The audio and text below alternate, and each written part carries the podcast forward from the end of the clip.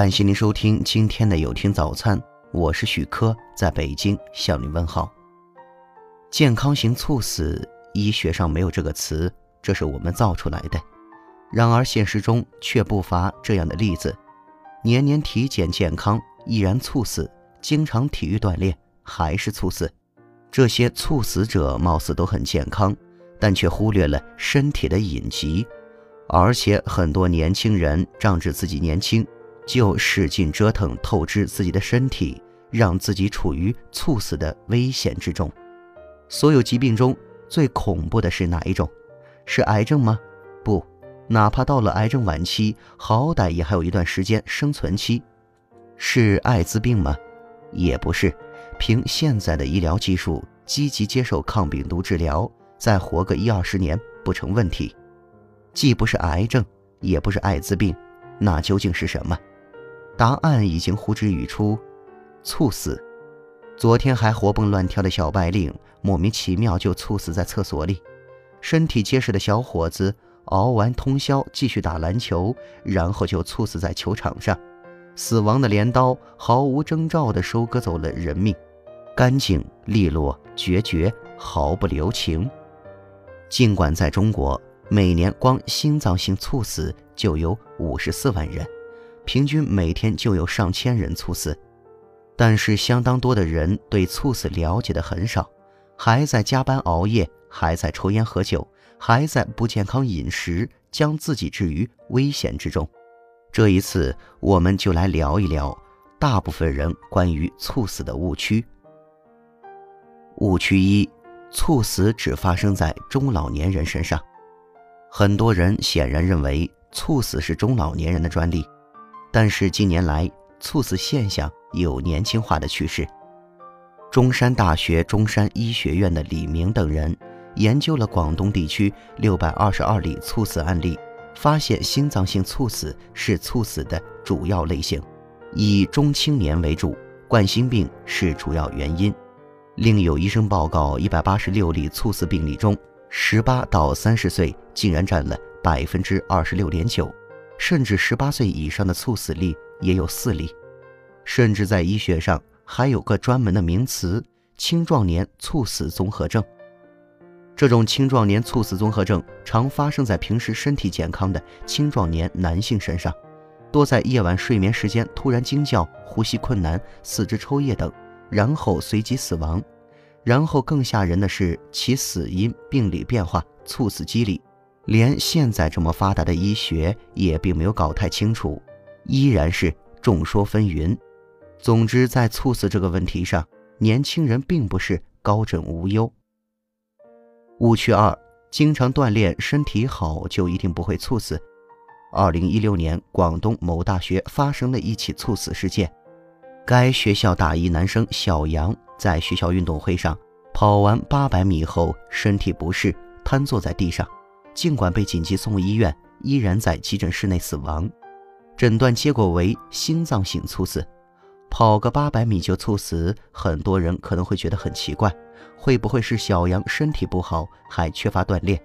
然而并不是如此，小杨平时身体健康，没有病史，还是长跑健将，有七年跑龄。读中学的时候就参加过八百米、一千五百米等中长跑比赛。读了大学，更是保持长跑锻炼的习惯，有时候沿着大学城内环路跑步，跑一圈就是四点六公里。事实上，自觉身体很好，未必是真的身体好；没有病史，也不代表身体没有某些不易察觉的隐疾。误区三：体检没有问题，一定不会猝死。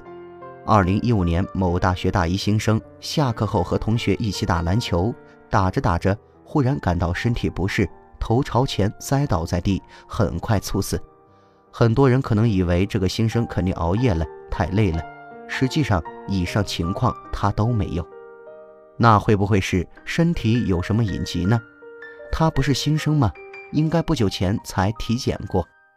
但是学校校医表示，这种例行体检查不出什么慢性病，尤其是心血管方面的疾病。大家都知道。心脏猝死占所有猝死种类的百分之七十五，甚至更多。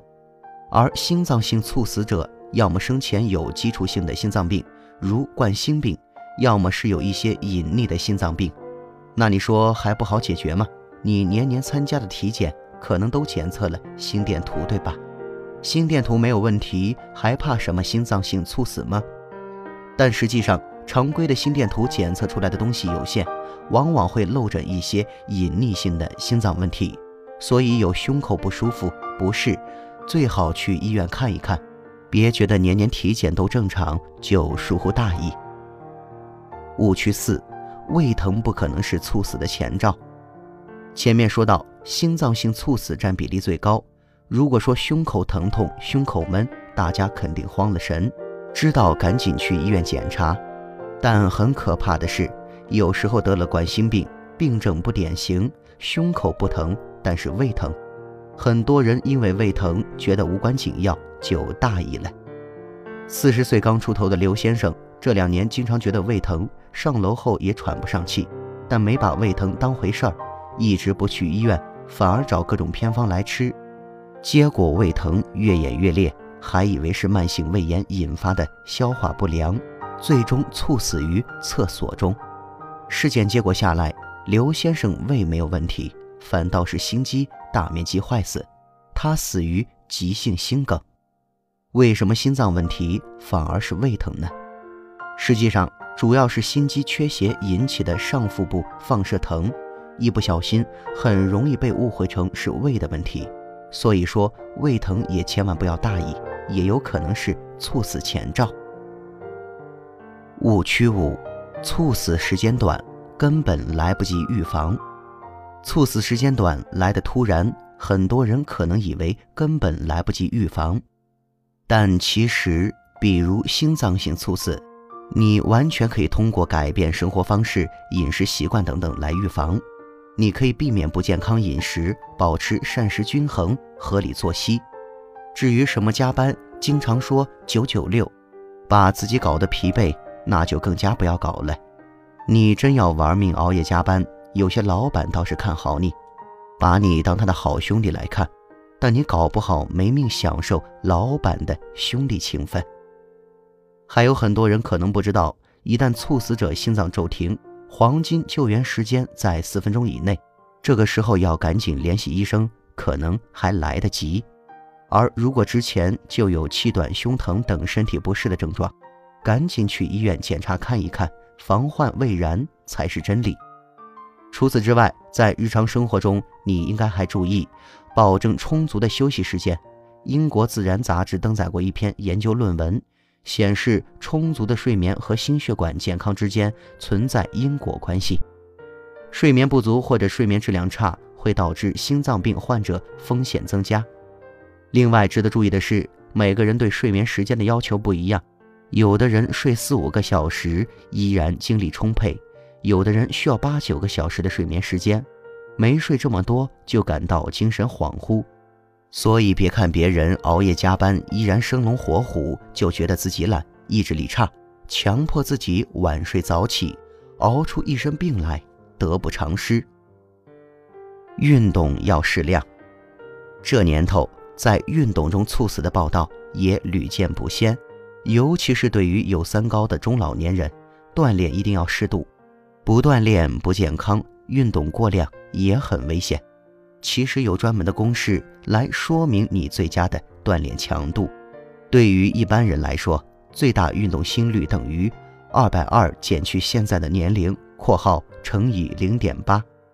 你在做有氧运动的时候，不要让每分钟的心率超过这个最大运动心率。生活幸福、事业有成，这是每个人都在追求的东西，但这一切的基础都是得身体健康。中国的中老年人很多身体出了毛病，才知道该养生，而很多年轻人仗着自己年轻、身体好、经得起折腾，就拼命折腾自己的身体。他们有的拿健康换事业，更糟心的是，有的甚至是拿健康换一时的快活，吃垃圾食品、熬夜玩乐。一旦折腾出身体问题来，死神的镰刀并不会对你刀下留情。感谢您收听今天的有听早餐。如果您觉得不错，请分享给您的朋友们。我是许科，我们明天再见。